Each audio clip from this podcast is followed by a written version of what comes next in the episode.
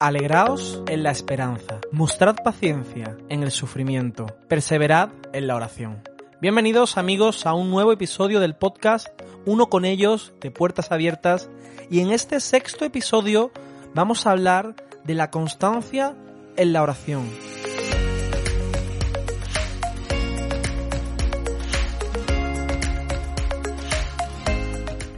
En medio de la dificultad, del sufrimiento, de los problemas, pero también cuando Dios nos prospera, nos bendice y las cosas nos van bien. Quiero dar paso a Sergio Moro para que nos comparta un testimonio que nos llega desde Península Arábiga y que nos ayudará a comprender un poco más lo que estamos hablando. Sergio, adelante. Gracias Samuel Hoy quiero acercar a todos los que nos escuchan una historia muy particular de un hermano en la fe y de cómo éste desarrolla su vida de oración. Él mismo se presenta ante nosotros diciendo, mi nombre es Suad, soy del sur de la península arábiga donde se encuentra la histórica ruta del incienso. Este sendero se extendía desde las montañas de Dofar, en Omán, a través de Yemen y el vasto desierto del reino de Arabia Saudita antes de finalmente llegar a Jerusalén. Aún hoy usamos incienso en nuestros hogares. Una de nuestras costumbres es quemar este incienso en la casa antes de que nuestros vecinos y amigos vengan a visitarnos.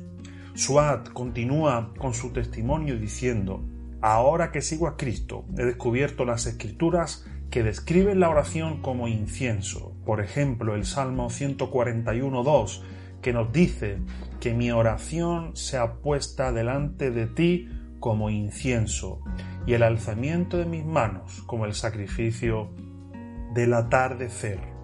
Y es que el afán por elevar a Dios una petición agradable, en semejanza al incienso que se quema y que envuelve con su aroma todo lo que entra en contacto con él, está en el corazón de nuestro hermano Suad. Él añade, cuando leo las escrituras de esta manera, entiendo que la oración debe ser algo que impregne mi casa como el incienso que quemo, que incluso sale a la calle. Puede que mis vecinos no me vean quemar el incienso, pero la fragancia les llega a menudo y los que entran en mi casa se marchan con la fragancia encima.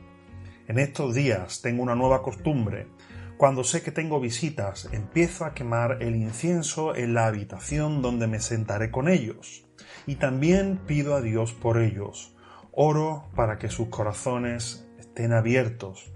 Y oro así Señor, lléname con tu Espíritu Santo. Señor, toca sus corazones mientras escuchan tu palabra. Señor, dales oídos para oír y ojos para ver.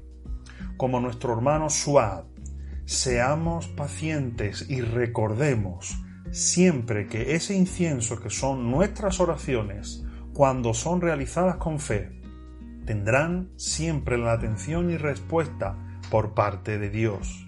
Y no solo esto, sino que otros podrán también ser bendecidos y alcanzados por ella de la misma manera que el agradable aroma del incienso lo hace. Gracias Sergio por traer la historia de Suad, por hablarnos de su testimonio y gracias también por esa analogía que nos hacías entre el incienso y la oración. Creo que es algo muy interesante y en lo que quizás podamos detenernos más adelante. Y quiero dar paso ahora a Iván Carra para continuar con este episodio y que pueda compartirnos una reflexión sobre la constancia en la oración. Iván, bienvenido. Muchas gracias Samuel y un saludo para todos los que nos estáis escuchando. Me ha encantado el relato que nos ha contado Sergio sobre SWAT y ese paralelismo tan adecuado que él hace entre la oración y el incienso. Creo que la costumbre cultural de quemar incienso antes de que alguien llegue a tu casa seguramente tiene mucho que ver con el deseo de agradar a aquella persona que pretendes recibir, de convertir tu casa en un lugar en el que esa persona quiera estar. En el Salmo 141, versículo 2, que cita nuestro hermano Suad, vemos eh, al rey David preocupado por agradar a Dios e interesado en aprender a apartarse del mal. David sabe que si Dios está con él, no caerá en el lazo de los malos. Verdaderamente Dios es nuestro refugio, y la oración es aquello que nos conecta con Él y nos permite entrar en su descanso. Y hay algo maravilloso que todos debemos saber, y es que a Dios le gusta el perfume de nuestras oraciones. Apocalipsis 8, 3, 4 dice así. Otro ángel vino y se paró ante el altar con un incenciario de oro y se le dio mucho incienso para que lo añadiera a las oraciones de todos los santos sobre el altar de oro que estaba delante del trono. Y de la mano del ángel subió ante Dios el humo del incienso con las oraciones de los santos. En su visión, el apóstol Juan, que en ese momento estaba en la isla de Patmos sufriendo una gran aflicción, fue consciente del destino de las oraciones que elevamos a Dios y cómo Él actúa en respuesta a dichas oraciones. En otras palabras, ninguna oración pasa desapercibida ante Dios. Todas ellas suben a su presencia y son atendidas. El apóstol Juan, el rey David, nuestro hermano Suad, todos ellos tienen algo en común. Son personas que han experimentado la persecución y en medio de ella han aprendido que la oración es la mejor respuesta cuando uno está en aprietos. Seguramente, querido oyente, más de una vez has estado en apuros y quizá en este mismo momento estás pasando un momento de gran dificultad. Probablemente en este momento que estás pasando lo último que te apetece es ponerte a encender incienso, a preparar tu casa para la visita o incluso a elevar una oración.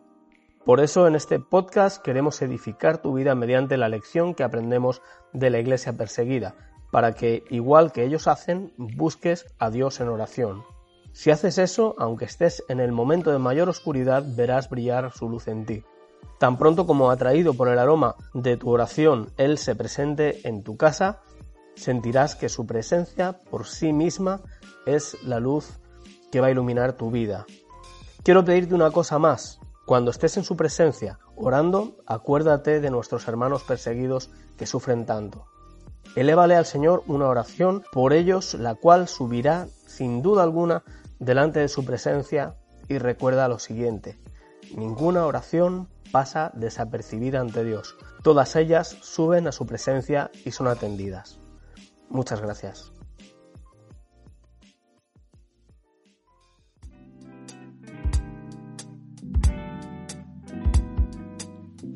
Gracias Iván por traernos esta relevante reflexión y sobre todo por recordarnos que ninguna oración pasa desapercibida delante de Dios. Y vamos a continuar con el tiempo de a tres bandas. Quiero darle la bienvenida a Daniel Fiz, a Carlos Urosa. Daniel, Carlos, bienvenidos. Gracias Samuel, una vez más es un placer estar aquí con, contigo, con, con Carlos y por supuesto con nuestra audiencia. Sí, muchas gracias igualmente. En esta mi primera vez que estoy con todos ustedes. Pues vamos a continuar hablando de este versículo que encontramos en Romanos, Romanos 12:12, 12, que nos dice, alegraos en la esperanza, mostrad paciencia en el sufrimiento y perseverad en la oración. Y voy a usar una palabra que quizás ahora pues está de moda a diferentes niveles políticos y sociales, y es que pareciera que la oración es algo transversal, ¿no? Para nuestras propias vidas, algo que trasciende más allá de las situaciones, de los momentos y de los contextos que podemos estar experimentando. Pero Daniel, ¿cómo podemos ser constantes en la oración cuando quizá las cosas no nos van tan bien? Es una pregunta excelente que estoy seguro que muchas personas se las hacen, desde luego yo me la hago muchas veces, porque quizás lo primero que tenemos que pensar es qué significa ser constante, significa que tengo que estar orando cada minuto de mi vida, si ese es el caso, creo que todos somos culpables de decir que no. Yo creo que tiene que ver con la persistencia, con el mantenernos orando pues persistentemente, ¿no? Que es a lo que se refiere a lo que se refiere el apóstol en, en este sentido. Y cuando nos recuerda que tenemos que estar gozosos en la esperanza, sufridos en la tribulación y constantes en la oración, tenemos que entender un poquito el contexto en el que, en el que esto se, se escribe. Y yo creo que para empezar lo que hay que ver es que se escribe en un contexto en el que hay persecución, la iglesia primitiva, y donde la tribulación realmente es el estado natural y curiosamente es el estado natural en el que estamos nosotros viviendo también o en general la humanidad. Porque aunque estamos viviendo un tiempo de relativa paz, si vemos la historia de la humanidad en general, los tiempos que vivimos no son normales en términos de paz. para el cristiano sobre todo eh, significa pues el, vivir por Cristo y el vivir en este mundo son es vivir en un tiempo de constante tribulación y es en medio de ello el, llamamiento que nos hace el apóstol Pablo de permanecer constantes en la oración, pero gozosos en esa esperanza. Y más adelante, pues, compartiré un poquito más sobre este tema, ¿no? Quizá Carlos puede decir algo constante, eh, de momento para no tener yo que, que decirlo todo. Sí, la verdad que estoy completamente de acuerdo contigo. Digamos que para mantenerse constante en la oración en los momentos de dificultad, a no ser que hayan nacido como hijo de Dios en medio de la dificultad, tienes que ir desarrollando, digamos, una dinámica de oración antes de esas dificultades o a lo largo de tu vida, ¿no? Y tiene que ser a través, pues, de un compromiso firme por el orar diariamente, interceder diariamente y perseverar en la oración, ¿no? Y para eso también hace falta, pues, disciplina, ¿no? Porque muchas veces nuestra carne y también cuando estamos en dificultades no nos apetece muchas veces estar orando, ¿no? Porque en las dificultades a veces entramos en desgana, pero verdaderamente, digamos, la oración es nuestra principal arma ¿no? Así como la relación constante con Jesucristo para poder aguantar en medio del sufrimiento, en medio de las dificultades. Y bueno, es completamente necesario el permanecer en la oración y perseverar en la oración también para que Dios pueda fluir en nuestras vidas, para que podamos eh, entender la voluntad de Dios en nuestras vidas y para que Dios nos hable, ¿no? Necesitamos esa perseverancia en la oración y eso es lo que nos va a ayudar a mantenernos en los momentos de dificultad es interesante destacar algo que ambos habéis dado por sentado y en lo que yo también estoy de acuerdo, y es que las dificultades y, los problemas nos alejan de en diferentes formas de Dios, ¿no? La semana pasada o el, episodio anterior, mejor dicho, hablamos sobre la adoración en medio de los problemas, esta semana sobre la oración y, es cierto que, cuando tenemos problemas, cuando tenemos dificultades, quizá pues nuestra mente no está tan enfocada a la oración o, nuestras emociones no nos inclinan tanto a, orar a Dios, pero eso es tan lógico como cuando tenemos un problema físico, un problema de salud y la decisión que tomamos es alejarnos del médico, ¿no? alejarnos de la persona que quizás tiene una solución para nosotros o que al menos nos puede ayudar a sobrellevar esa situación, ¿no es así? Pues sí, sí, es, es yo creo que es, que es así, pero una cosa que me gustaría destacar que quizás nos lo planteamos todos, porque realmente, teóricamente, es, es, bueno, pues la Biblia dice que tenemos que estar gozosos en la esperanza, sufridos en la tribulación, pero cuando nos vienen los problemas, cuando afrontamos cosas difíciles, realmente ¿quién, a quién le apetece ponerse a orar, a quién le apetece estar gozoso. Y es que aunque quisieras forzarlo, pues no es algo que viene evidentemente naturalmente. Entonces, ¿qué podemos aprender de Jesús y qué podemos aprender de la iglesia perseguida? Porque yo creo que una cosa que tenemos que tener en cuenta es, hablando de la iglesia perseguida, es que para ellos, para muchas personas, para millones de personas, la tribulación es algo constante, algo que viven prácticamente toda su vida, para muchas personas, para otros no, gracias a Dios, pues pueden salir, pero para muchas personas es algo que es constante, valga la redundancia de la palabra. ¿Y cómo vives ese gozo? ¿Cómo puedes experimentar esa plenitud de la vida en Jesucristo si tu vida es una constante, otra vez la palabra, sufrimiento, ¿no? Y es que yo creo que la clave tiene que ver con el segundo punto que me gustaría, que me gustaría tocar, que es que Cristo ha irrumpido en nuestra tribulación. Cuando Cristo viene a, a, morir por nosotros, cuando Cristo viene a nuestras vidas, no es un Dios que está lejos de nosotros, sino que está allí en la tribulación.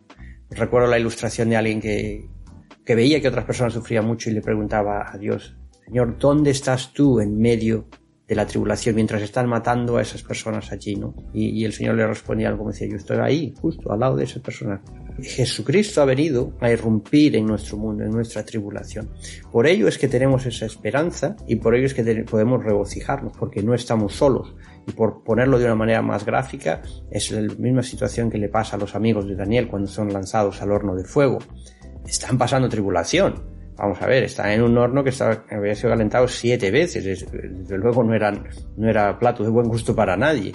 Y sin embargo vemos que ahí está Jesús en medio de la tribulación con ellos. Y eso es lo que les permite pues, pasear estar hablando entre ellos, estar gozosos, en otras palabras. Yo creo que esa es la clave que nos va a ayudar a nosotros también a entender cómo podemos vivir una vida de gozo en medio de las dificultades. Y ciertamente esto es lo que la iglesia perseguida nos lo enseña no de una manera teórica, sino de una manera práctica. Seguro que Carlos puede aportar algo más también.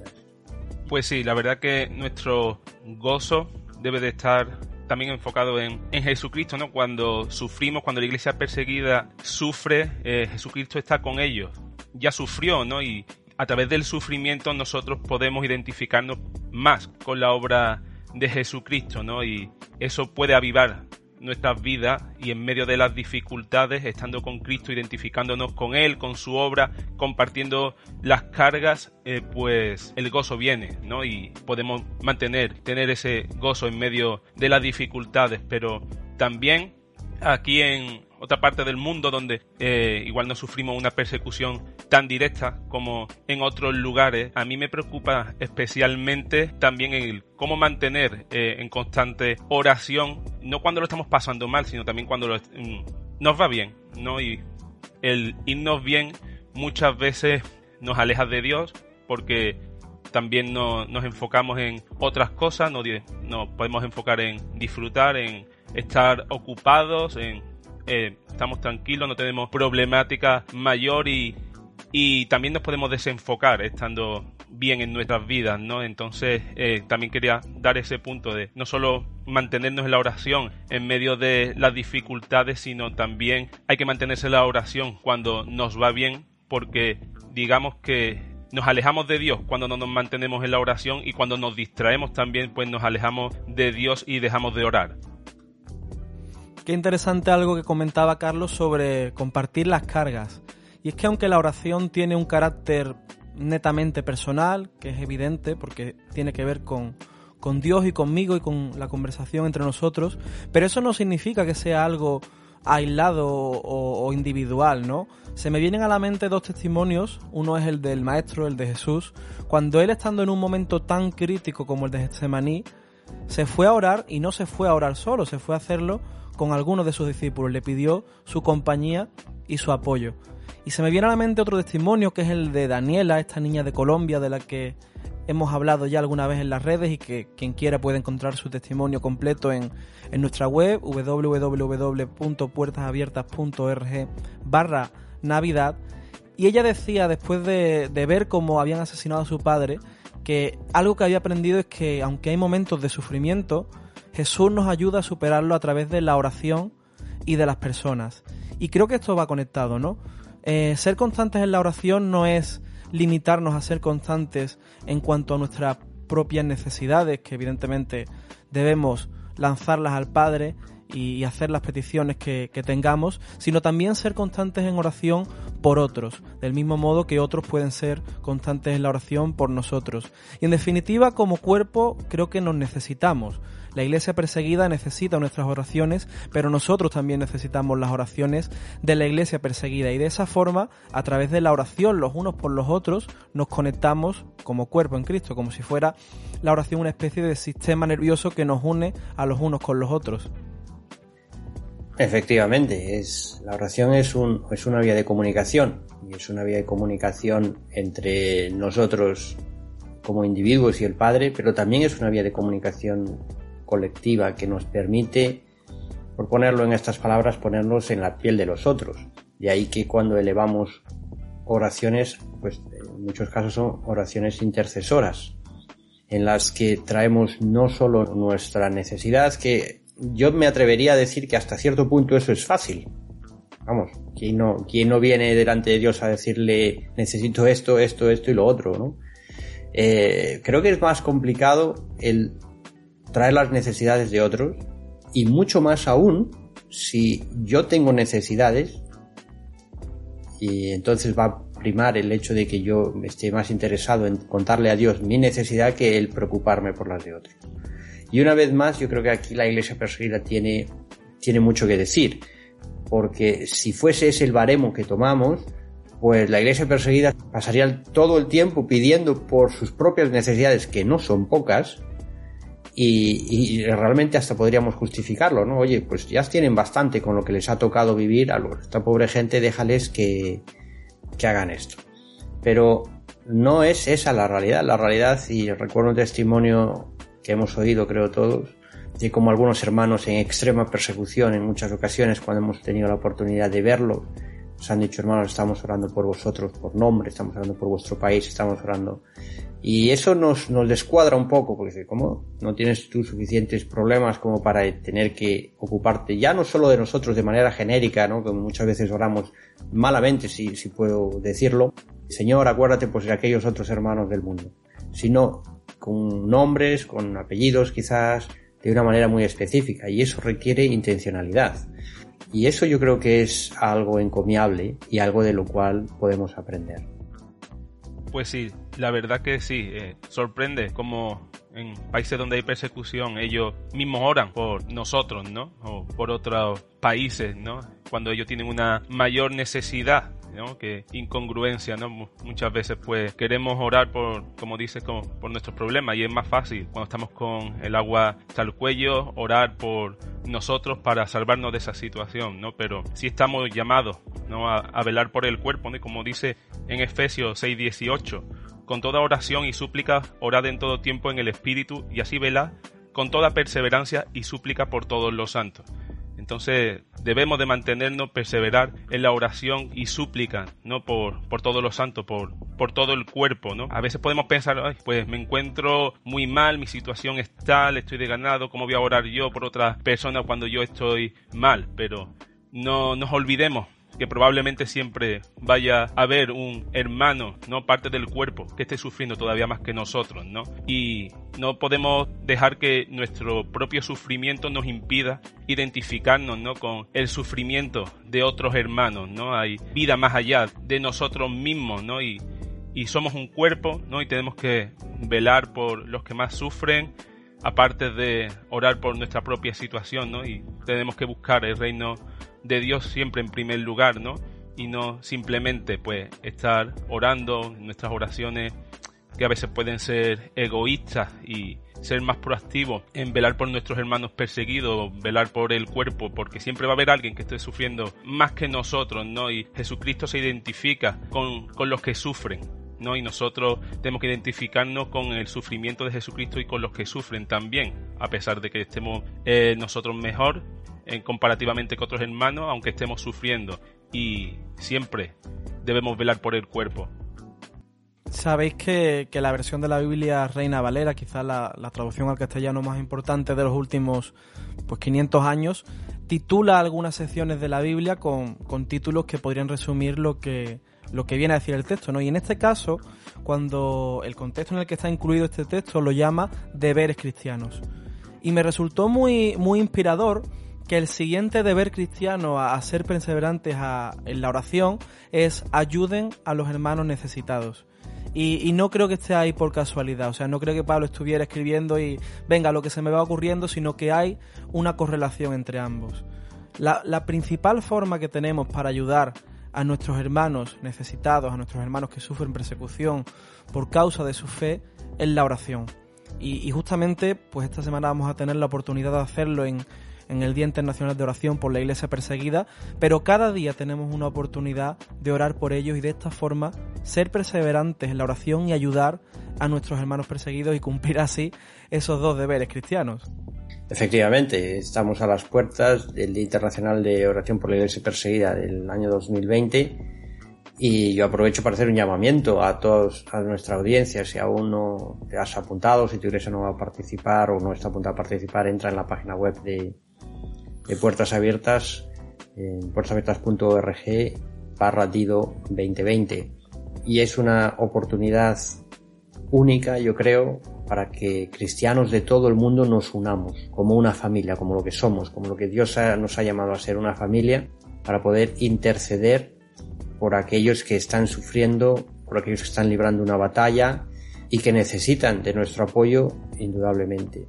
Es una manera también en la que nosotros podemos mantenernos, como hemos dicho, constantes en la oración, gozosos en la esperanza, porque tenemos la esperanza que viene de Cristo. Y una cosa que me gustaría simplemente apuntalar ya para, cerrar un poco estos puntos que quería, quería comentar, es que el pasaje nos dice, pues eso, que tenemos que estar constantes en oración, gozosos en la esperanza y sufridos en la tribulación. Y es que la tribulación arraiga el gozo en la esperanza. Muchas veces no entendemos muy bien por qué eso, pero cuando nos ponemos a pensar cómo es que vivimos en un contexto de tribulación, cómo es que nos toca sufrir por Cristo y, desde luego los 260 millones de cristianos que sufren persecución son un testimonio vivo de ello, que tienen que sufrir niveles altos, muy altos o extremos. Eso nos lleva a entender cómo esa tribulación puede hacer que el gozo que tenemos en la esperanza que es en Jesús, pues sea arraigado. Y cuanto más tribulación pasan estos hermanos, más entienden y más pueden visualizar ese gozo que les espera en la esperanza que es, que es Jesús. Y es algo que una vez más yo creo que todos podemos tomar para nosotros mismos para poder afrontar esas situaciones, porque todo el mundo tiene problemas, todo el mundo tiene situaciones difíciles. Es verdad que si lo comparamos quizás con otra situación complicada de nuestros hermanos perseguidos, pues no haya parangón. Pero eso no quiere decir que en mi situación, que la situación de nuestros oyentes no sea una montaña en sí misma ¿no? para cada uno. Mi problema es mi problema y sigue siendo un problema, aunque comparado con otro pues pueda tener otro calibre. Sin embargo, para mí sigue siendo un problema. Entonces, ¿cómo puedo yo mantener esa esperanza? ¿Cómo puedo mantener ese gozo? Es agarrándome a Jesucristo y agarrándome a esa esperanza y sabiendo que esa tribulación lo que va a hacer es cimentar el gozo que Jesucristo me da a través de la esperanza que su muerte y su resurrección nos provee. Cierto, cierto, tenemos que agarrarnos ¿no? a, a Jesucristo y tener relación con Él en nuestro día a día, Jesucristo es el que va a traer la calma en nuestra tormenta, ¿no? Y muchas veces esto suena así, pero es cierto, ¿no? Y cada uno de nosotros podemos experimentar cómo nuestra relación con Jesucristo Él trae equilibrio y trae solución a nuestros problemas, nos trae calma a pesar de las circunstancias, nos, trae el, el, gozo, ¿no? Y bueno, y también con respecto a lo que estabas comentando antes del Día Internacional de Oración por la Iglesia Perseguida, la verdad es que es una bendición, ¿no? La oportunidad que podemos tener de todos los cristianos en el mundo, como bien decía, como familia, como cuerpo, dedicar días específicos, una semana completa a orar por nuestros hermanos perseguidos, ¿no? Y como, como una unidad, ¿no? Y eso tiene un gran fruto seguramente y agrada sobremanera a Dios que tengamos esa unidad en oración por los que sufren. Bueno, pues gracias Daniel, Carlos, por perseverar también en este coloquio que hemos tenido. Y nada, simplemente daros la oportunidad de, si queréis despediros, una frase que podáis lanzar como resumen de lo que, de lo que habéis comentado, o simplemente una despedida para nuestra audiencia. Yo creo que la frase que cabe para mí es el versículo. Tenemos que estar gozosos en la esperanza, la esperanza que es Jesús. Sufridos en la tribulación sabiendo que es lo que nos toca vivir y por supuesto constantes en oración que es lo que nos va a mantener hacia adelante. Un placer como siempre y hasta la próxima. Muchas gracias por la oportunidad de estar eh, compartiendo ¿no? con, con ustedes y para los que nos están oyendo y básicamente lo que ha dicho Daniel, ¿no? Lo que bien dice el versículo y tampoco podría añadir nada. Así que muchas gracias por, por eso, por, por escucharnos.